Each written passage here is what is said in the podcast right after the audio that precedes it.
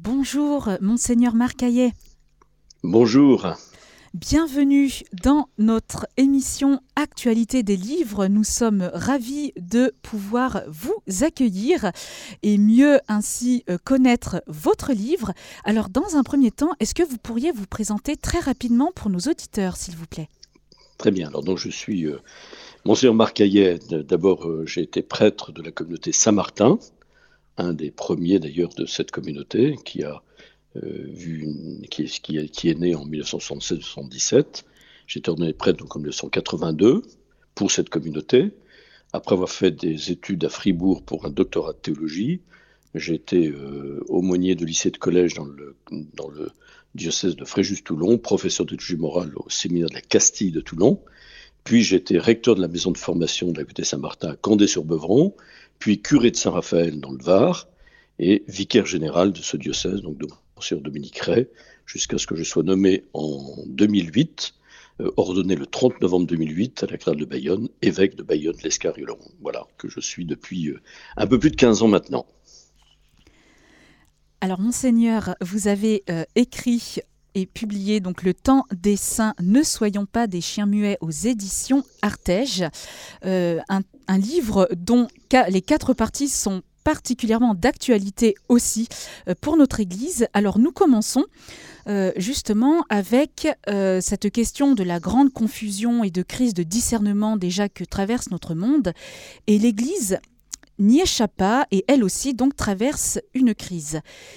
Alors monseigneur, quelle est cette crise Depuis quand a-t-elle commencé et pourquoi il nous faut des saints et non des réformateurs? Alors, c'est sûr que cette crise, elle n'est pas nouvelle.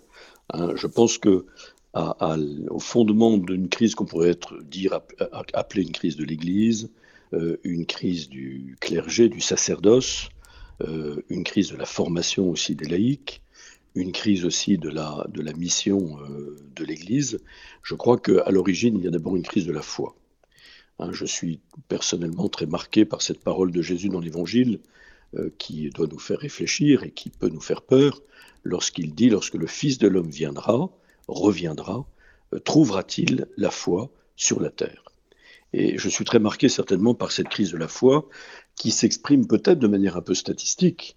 Hein, euh, si on regarde les statistiques depuis les années 60, car cette crise a explosé certainement dans les années 60, 68 étant une, date qu'on connaît bien, emblématique, de cette crise qui traverse la société, euh, mais qui a rejailli aussi sur l'Église. En 1960, il y a 40 euh, 000 euh, prêtres en France. en 2000, il n'y en a plus que 20 000. Et en 2020, c'est-à-dire aujourd'hui, il n'y en a plus que 10 000. Donc vous voyez, il y a, il y a un... Et, le, et la moyenne d'âge du clergé est de 77 ans, ou 78 ans. Quand on regarde les vies religieuses, elles sont encore un peu plus nombreuses sans doute, mais euh, elles ont beaucoup euh, régressé aussi. Et les religieuses, la moyenne d'âge, c'est plus de 80 ans. Donc euh, il y a quand même un problème du côté des vocations sacerdotales et religieuses. La pratique religieuse, la pratique sacramentelle du dimanche, chaque dimanche, on allait à la messe à 25% de Français en 1960.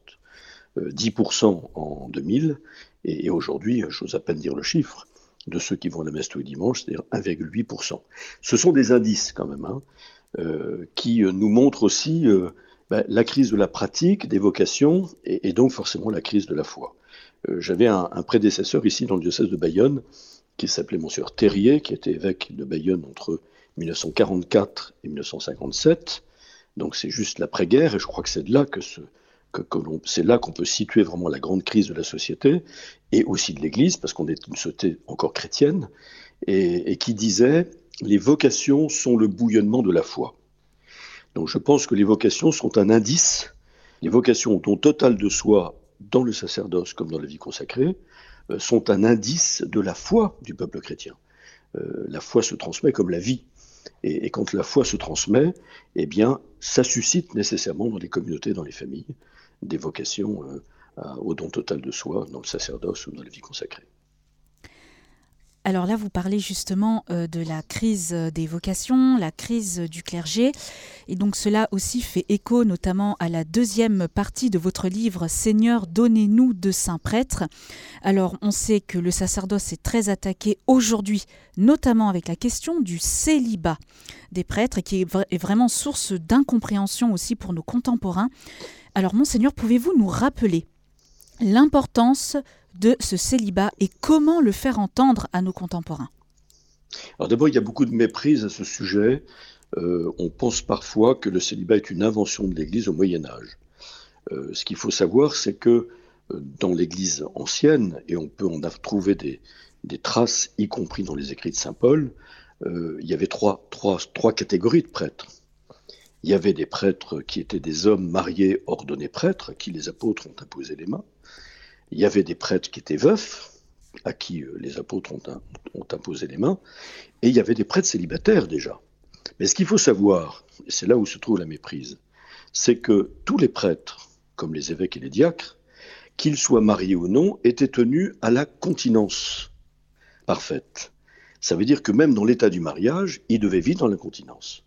Et ça a été vrai jusque ben, tout le temps, sauf que l'Église d'Orient, pour des méprises aussi et des quiproquos, euh, s'est engagée dans l'ordination d'hommes mariés euh, et n'imposait plus que la continence périodique, euh, c'est-à-dire liée à la célébration des saints mystères, de l'Eucharistie, qui n'est pas quotidienne chez le, dans le monde orthodoxe ou le monde oriental. Non, on s'est rendu compte dans l'Église latine que vivre la continence parfaite dans l'état du mariage était difficile. C'est pas un scoop que de, dire cela. Et c'est la raison pour laquelle, au XIIe siècle, euh, l'Église latine a imposé le célibat euh, aux prêtres pour mieux vivre cet état de continence. Pourquoi c'est important? Parce que c'est le mode de, de, vie que le Christ lui-même a choisi. Et le prêtre, il est configuré au Christ par le sacrement de l'ordre.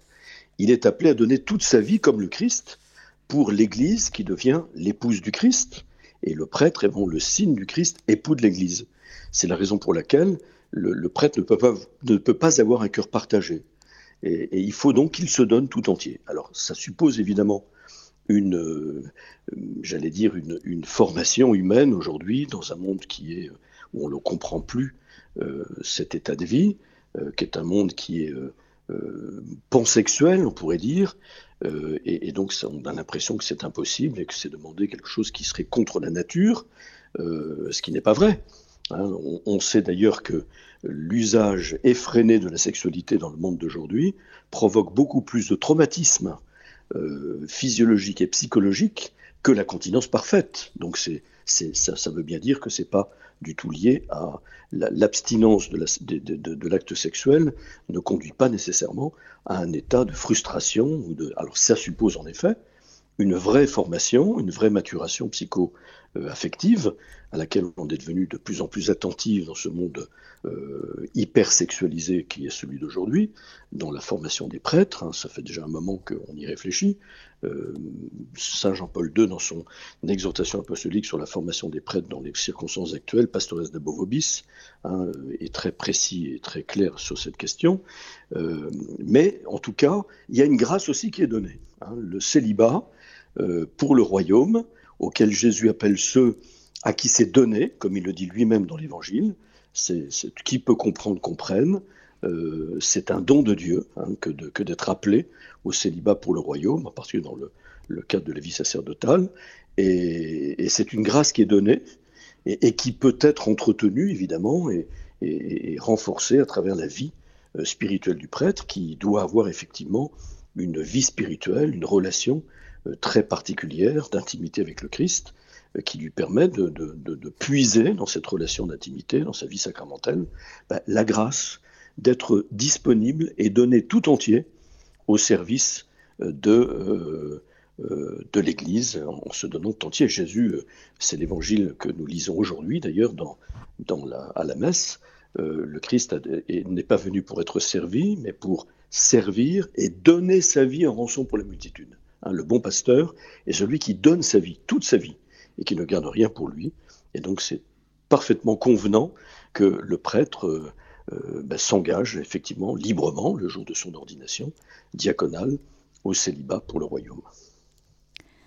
Vous parliez euh, à l'instant, euh, monseigneur, donc de, la formation, euh, et il se trouve aussi toujours dans cette deuxième partie sur Seigneur, donnez-nous de saint prêtre. vous consacrez un petit chapitre sur la Vierge Marie et le sacerdoce. Alors pour nos auditeurs, est-ce que vous pourriez un petit peu nous redonner l'importance de la Vierge Marie pour les futurs prêtres? La Vierge Marie étant la mère du Christ, tête, et qui est aussi la mère de l'Église, hein, les pasteurs et les fidèles, et, particulièrement la mère des prêtres. Hein. Et je crois que là où on le saisit le mieux, c'est euh, au moment où le Christ Jésus assume pleinement euh, son sacerdoce, c'est-à-dire dans l'offrande de son sacrifice, hein, qu'il a offert une fois pour toutes sur la croix, en expiation pour les péchés du monde, et pour obtenir précisément la miséricorde, la réconciliation de l'homme avec Dieu et des hommes entre eux. Et, la Vierge Marie est là, au pied de la croix, euh, qui euh, est extrêmement unie à son Fils, euh, qui participe d'une manière unique et singulière à l'acte rédempteur de son Fils, qui est l'acte sacerdotal par excellence, hein, comme l'Épître aux Hébreux nous l'explicite de manière merveilleuse. Et, donc elle offre, elle est en état d'offrande, elle offre son Fils au Père, et elle s'unit à l'offrande du Fils au Père pour la rédemption du genre humain. Voyez? Et, c'est pas, ça n'est pas anodin si euh, euh, se trouve à côté d'elle euh, un disciple qui est Jean, ce, disciple que Jésus aimait, hein, d'après le titre qu'il se donne lui-même dans le quatrième évangile, et, et qui n'est pas tant là comme un disciple lambda, mais comme l'un des apôtres, et qui représente vraiment ces apôtres que le Christ Jésus a euh, ordonné prêtre précisément au soir du jeudi saint, euh, alors qu'il célèbre, euh, il institue l'Eucharistie comme le, sacrement de son sacrifice, celui qui s'accomplit le vendredi saint sur la croix. Et, cet apôtre-là qui est là, qui représente les apôtres, alors que Marie représente l'Église et, représente certainement d'une certaine manière la participation au sacerdoce du Christ de tous les baptisés, hein, de tous les, fidèles euh, du Christ euh, par le baptême, eh bien Jésus lui dit Voici ton fils, et à lui il dit Voici ta mère. Donc il y a une relation euh, tout à fait spécifique entre Marie et Jean comme représentants des apôtres, et donc on pourrait dire représentants du sacerdoce ministériel, et donc une relation très particulière entre Marie et les prêtres, hein, qui sont ses fils de prédilection, comme on le dit souvent, même si euh, elle est la mère de tous, bien sûr. Hein, en, Saint Jean, il y a aussi nous tous qui sommes présents, mais très particulièrement les prêtres. Merci beaucoup, euh, monseigneur. Et nous continuons euh, toujours avec cette question de la formation, hein, qui est vraiment un mot-clé de votre livre. Et là, nous allons un petit peu faire écho à la troisième partie, donc intitulée On demande des laïcs formés.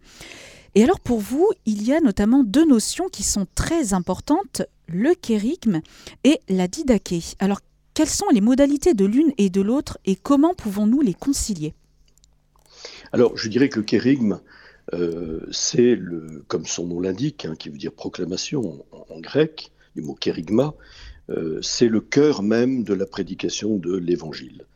Euh, et des apôtres par conséquent au lendemain de la Pentecôte. Et, le cœur euh, du kérigme, le cœur de cette prédication, qu'on peut appeler aussi la première annonce, comme on le dit souvent aujourd'hui, eh bien c'est le mystère du Christ mort et ressuscité, par lequel Dieu nous révèle son amour et, dont nous faisons l'expérience hein, de la, du pardon hein, et de l'amour que Dieu nous donne en son Fils.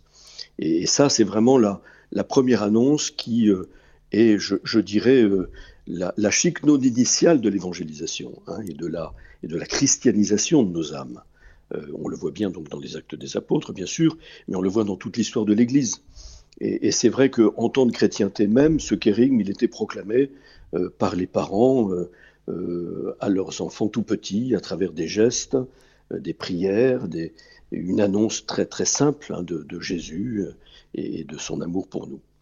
Euh, aujourd'hui, on, voit bien que dans un monde qui est profondément sécularisé, euh, euh, où la chrétienté évidemment a volé en éclats, où les structures sociales ne sont plus imprégnées comme elles l'ont été au siècle précédent de l'Évangile.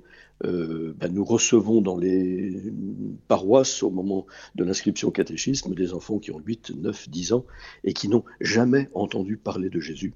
Et, on voit bien d'ailleurs aujourd'hui que le nombre de catéchumènes adultes ne cesse de croître, de, de personnes, souvent jeunes, mais qui n'ont jamais été élevées dans la foi et qui ne connaissent pas le Christ. Et donc je crois qu'il y a une première annonce qui est devenue encore plus urgente aujourd'hui. C'est ça la place du kérigme.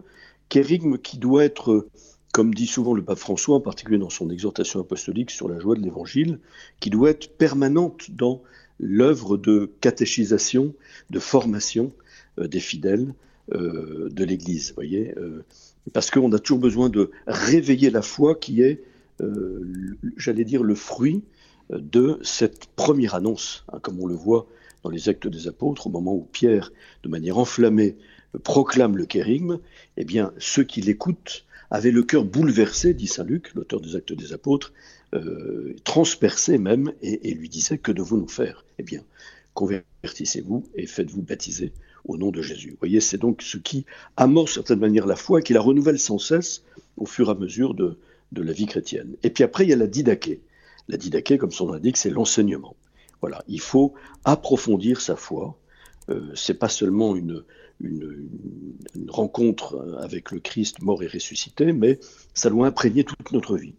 Et, ce qui suppose en effet un travail aussi de l'intelligence, qui doit euh, se saisir un peu de ce mystère, essayer de, essayer de le comprendre toujours davantage. Pourquoi? Parce que Saint Pierre nous dit, soyez toujours prêts à rendre compte de l'espérance qui est en vous, devant tous ceux qui vous en demandent raison, euh, surtout dans un monde où on se pose de plus en plus de questions, d'interrogations par rapport au sens de l'existence, parce qu'on ne l'a pas reçu, justement, euh, et puis parce qu'il y a une multiplicité de, d'idéologies, pourrait-on dire, euh, qui sont contradictoires les unes par rapport aux autres. Et, donc, bah, pour pouvoir accueillir la vérité et en rendre témoignage dans le monde d'aujourd'hui, bah, il faut être d'autant plus formé. Et d'où l'importance d'une formation euh, intellectuelle, catéchétique, théologique euh, des fidèles pour qu'ils deviennent vraiment des adultes dans la foi, c'est-à-dire capables de transmettre au monde d'aujourd'hui, dans ces questionnements qui peuvent être souvent euh, nouveaux et inédits, eh bien, le, mystère de la foi. Et pour faire suite à vos propos, monseigneur, il est également question euh, d'une formation par la liturgie et pour la liturgie. Alors peut-être que vous, avec votre expérience pastorale, euh, comment pourrions-nous faire aimer la liturgie, euh, justement, donc peut-être déjà pour des recommençants, mais aussi une fois qu'on est adulte dans la foi. Comment entretenir cet amour de la liturgie? Alors c'est sûr que le pape François y a insisté récemment, à la suite d'ailleurs de Benoît XVI, hein, qui s'est beaucoup préoccupé précisément de, la liturgie, qui a beaucoup travaillé sur cette question, et, qui disait d'ailleurs que euh, au Concile Vatican II, euh, la, première euh, constitution qui a été étudiée et travaillée par les pères du Concile et qui a été promulguée, la première qui a été promulguée, c'est la constitution Sacrosanctum Concilium sur la Sainte Liturgie. Et le pape Benoît XVI, que j'avais d'ailleurs interrogé dans le cadre d'une visite à Limina que les évêques font tous les cinq ans, euh, normalement, euh, auprès du pape et de ses collaborateurs pour rendre compte de leur mission. Euh, J'avais posé cette question sur la liturgie, il m'avait répondu si ce texte a été le premier promulgué par le Concile, c'est parce que les pères du Concile voulaient fonder toute la réflexion du Concile sur l'Église et sa mission dans l'adoration et donc le primat de Dieu. Voyez, je crois que c'est ça qui est important. La liturgie, comme l'a bien dit le Concile, c'est le sommet et la source de toute la vie et de toute la mission de l'Église. Euh, le numéro 7 de cette Constitution Sacrosanctum Concilium précise même qu'il n'y a pas d'action de l'Église qui soit plus importante que euh, l'action liturgique. Pourquoi? Parce que dans la liturgie, nous célébrons, euh, au, au, sens le plus actuel du terme, le mystère de la mort et de la résurrection du Christ, c'est-à-dire nous célébrons son mystère pascal qui nous sauve qui nous unit à Dieu et, qui nous unit les uns aux autres dans ce corps de l'Église, qu'est, dans ce corps du Christ qu'est l'Église, voyez. Et, donc ça suppose en effet, c'était toute l'œuvre, à mon avis, de réforme hein, du Concile Vatican II, que d'aider les fidèles à mieux participer de manière plus active, ce qui ne veut pas dire faire des choses d'ailleurs, parce que le mot latin actuosa veut dire participer à l'action qui est d'abord celle du Christ et pas d'abord celle des hommes. Hein. la liturgie, c'est l'action du Christ à laquelle nous sommes appelés à participer, d'abord intérieurement, avant d'y participer extérieurement, et une participation qui soit consciente du mystère que nous célébrons, euh, et euh, donc qui suppose une vraie euh, information, une connaissance même intellectuelle du mystère, et puis qu'elle soit fructueuse, c'est-à-dire comment la liturgie n'est pas un en soi hors sol, une espèce d'intermède ou de parenthèse dans la vie du chrétien, mais toute notre vie aboutit à la liturgie comme à son sommet, parce que nous y apportons tout ce que nous sommes, tout ce que nous vivons, comme autant de sacrifices spirituels unis au sacrifice du Christ, et puis elle est la source de tout ce que nous allons vivre après, et en particulier dans le témoignage à travers la charité et, l'évangélisation.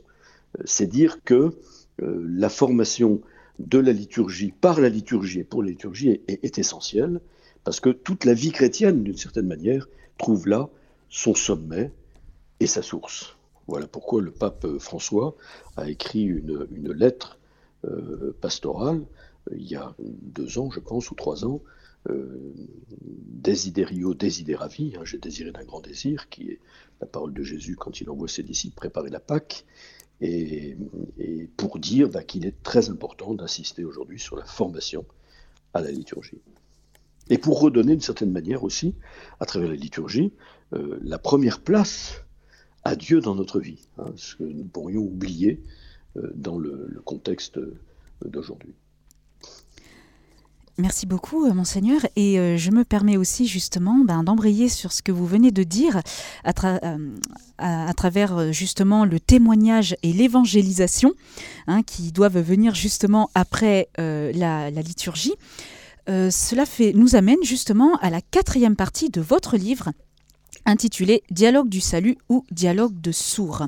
Alors vous avez évoqué aussi tout à l'heure euh, les idéologies multiples et contradictoires euh, euh, de notre monde. Et alors justement, ben, par moments, nous pouvons être tentés de sombrer dans le mutisme. Hein, c'est le sous-titre de votre livre, emprunté justement à Saint Grégoire le Grand, Ne soyons pas des chiens muets. Et de l'autre côté, nous pourrions être tentés aussi de tomber dans l'aboiement. Alors comment, comment l'Église euh, peut-elle dialoguer euh, avec ses contemporains? Alors c'est sûr qu'il y a une ligne de crête hein, qu'il faut, qui n'est pas toujours facile à maintenir entre le dialogue hein, qui est nécessaire, et je pense que le Concile Vatican II et les papes qui ont suivi le Concile nous ont invités à dialoguer avec le monde, euh, à condition que ce ne soit pas un dialogue de sourds et que ce soit un dialogue du salut, c'est-à-dire que notre but n'est jamais de se contenter du dialogue au, risque de s'y enfermer et de ne plus pouvoir en sortir en, finalement s'adaptant euh, à notre interlocuteur, euh, mais d'annoncer. Hein. le dialogue est toujours, est toujours orienté à l'annonce, l'annonce de l'évangile, parce que Jésus a bien dit dans son mandat missionnaire, allez dans le monde entier, proclamer l'évangile à toute la création. Celui qui euh, croira et sera baptisé sera sauvé, celui qui refusera de croire sera condamné. Euh, donc on, a bien conscience que l'Église n'existe pas d'abord pour dialoguer, même si ça n'affirme pas l'importance, mais l'Église existe pour évangéliser. Elle existe pour annoncer l'Évangile. Elle existe même pour, elle existe pour proclamer. Euh, proclamer, ça veut dire, c'est pas en, dire, ça ne se fait pas confidentiellement. Euh, il dit même qu'il faut porter ça sur les toits. Hein. Euh, donc euh, l'expression de d'Isaïe d'ailleurs, hein, qui dit, il dit en fustigeant les pasteurs d'Israël, c'est parce que l'expression vient d'abord d'Isaïe, commentée ensuite par Saint Yoann le Grand dans sa règle pastorale. il dit précisément, Isaïe, ce sont des chiens muets incapables d'aboyer. Donc je pense qu'aboyer, c'est une bonne chose.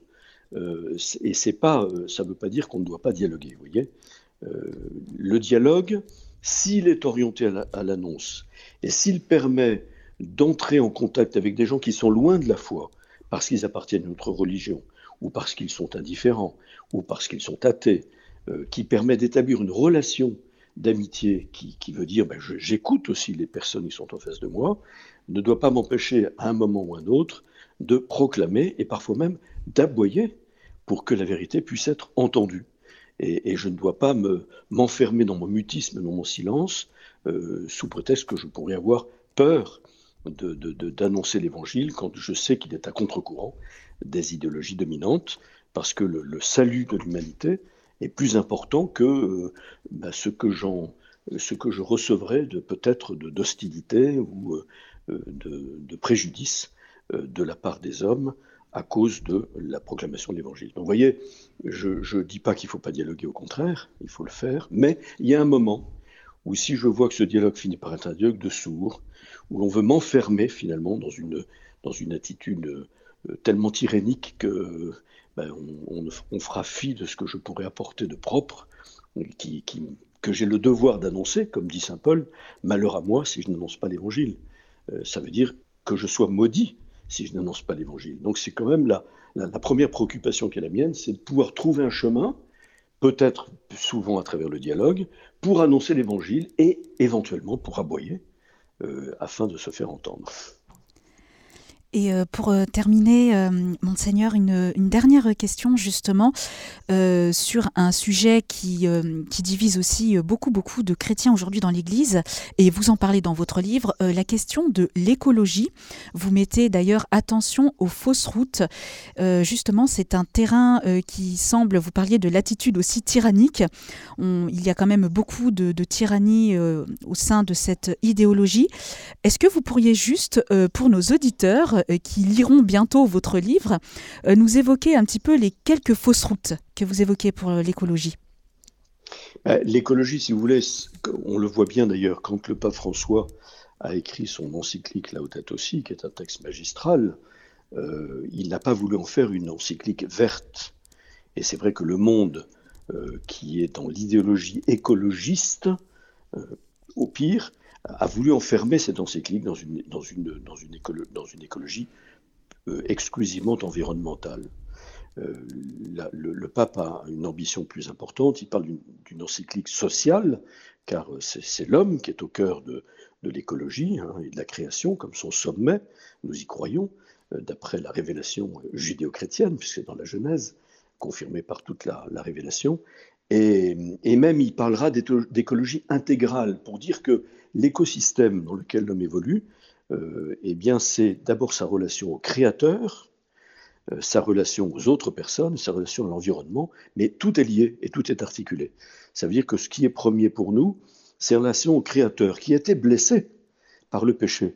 Ça veut dire que à l'origine des dysfonctionnements qui caractérise euh, notre monde, y compris avec ses répercussions écologiques, hein, comme on l'entend beaucoup aujourd'hui, et on peut même le constater d'une certaine manière, et, en, subir les conséquences dans bien des parties de notre planète, eh bien, il y a d'abord une fracture euh, originelle qui est dans le cœur de l'homme et qui s'appelle précisément le péché. Donc l'Église a d'abord à rétablir ce lien de l'homme au Créateur et, qui est aussi notre Rédempteur. Et tant que l'homme ne sera pas sauvé de l'intérieur, eh bien, il est illusoire de penser que l'humanité ait la possibilité de sauver la planète. Si vous voulez, je, terminerai, si vous le permettez, euh, parce que je ne crois pas avoir complètement répondu à la première question que vous m'avez posée. Euh, si ce texte s'appelle le temps des saints, euh, c'est je pense que nous sommes dans une période de grande confusion où on s'attelle souvent à des réformes qui restent très extérieures, très structurelle de l'Église, comme si l'Église était euh, notre propriété, comme un matériau disponible entre nos mains. L'Église, c'est d'abord le corps du Christ hein, que nous recevons euh, de Dieu, et, l'Église, c'est l'ensemble de ceux qui, qui se tournent vers Jésus-Christ, mort et ressuscité. Et, donc, ben, nous devons comprendre que notre première vocation, c'est d'être des saints, et que l'Église a besoin que nous recentrions notre vie chrétienne sur euh, l'essentiel, Hein, qui est cette vocation à la sainteté à laquelle Jésus nous appelle, qui passe par une conversion euh, personnelle, morale, spirituelle euh, au Christ et à son évangile. Et c'est pour, ça que je dis que l'Église, comme Bernanos le disait déjà, euh, a plus besoin de saints que de réformateurs. Et les vrais réformateurs, en tout cas, ce sont les saints. Nous arrivons déjà au terme de cette émission. Je rappelle à nos auditeurs le titre de votre livre, Le temps des saints, ne soyons pas des chiens muets, publié aux éditions Artege. Un grand merci, monseigneur, d'avoir pris ce temps avec nos auditeurs et merci pour vos éclairages. Merci beaucoup. Merci à vous. Accueil en tout cas. Merci. que le Seigneur euh, vous bénisse et bénisse tous vos auditeurs. Merci beaucoup, monseigneur.